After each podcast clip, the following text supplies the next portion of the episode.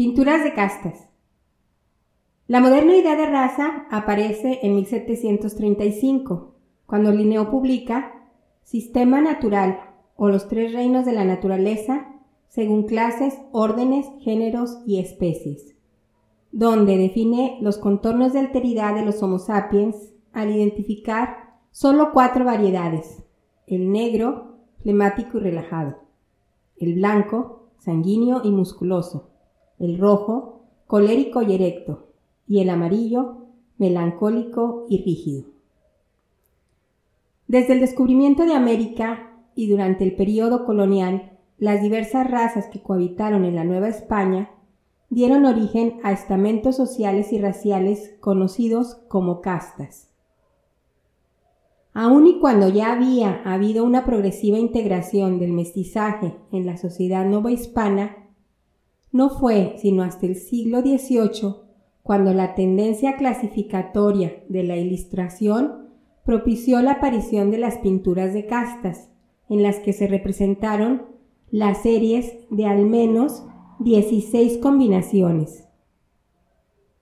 Y, a pesar de que Morelos en noviembre de 1810, dispuso que ya no se nombraran en calidad de indios, mulatos ni otras castas, sino todos generalmente americanos. Las pinturas dejaron de producirse hasta el 17 de septiembre de 1822, cuando el Congreso prohibió la categorización de los ciudadanos por su origen en los registros parroquiales y en documentos públicos y privados. Las imágenes representan parejas con origen distinto y sus descendientes son nombrados de acuerdo a la casta de sus antecesores. Algunas de ellas fueron enviadas a Europa con una intención educativa naturalista y para formar parte de colecciones de las élites monárquicas y eclesiásticas, junto con otros objetos exóticos de flora, fauna, conchas, corales y animales disecados para su exhibición.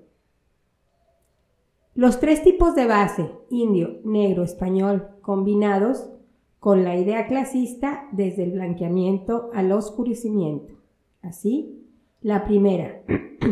español con india, crea la mestiza, que al unirse con un español da la castiza, y esta, a su vez, al unirse con español, borra del todo la ascendencia indígena y podría ser considerado nuevamente como español. Sin embargo, si se involucraba un afrodescendiente, la descendencia nunca podría blanquearse. La fusión genética construyó el discurso de la moralidad ligada a rasgos físicos como el color de la piel, el rizado del cabello o el pliegue de los párpados, y la semántica de los caracteres corporales se incorporó al ascenso social. La certeza de los colores de la piel se perdía al avanzar en las combinaciones subsecuentes y surgieron nombres de castas como el de tente en el aire, que se daba si un descendiente de español se unía con un tornatras, ya que no avanzaba ni retrocedía en el blanqueamiento o en el oscurecimiento, y otros más que denotaron la preocupación sobre las tonalidades de la piel al surgir tercerones, cuarterones o quinterones que cuantificaron la fracción de sangre europea. Ante lo irreal de poder llevar las cuentas, los españoles aprovecharon esta situación y conservaron privilegios y aumentaron sus riquezas a costa de la explotación del trabajo de quienes consideraron inferiores. Este fenómeno, conocido como pigmentocracia, estuvo asociado a la estratificación de la colonización española en América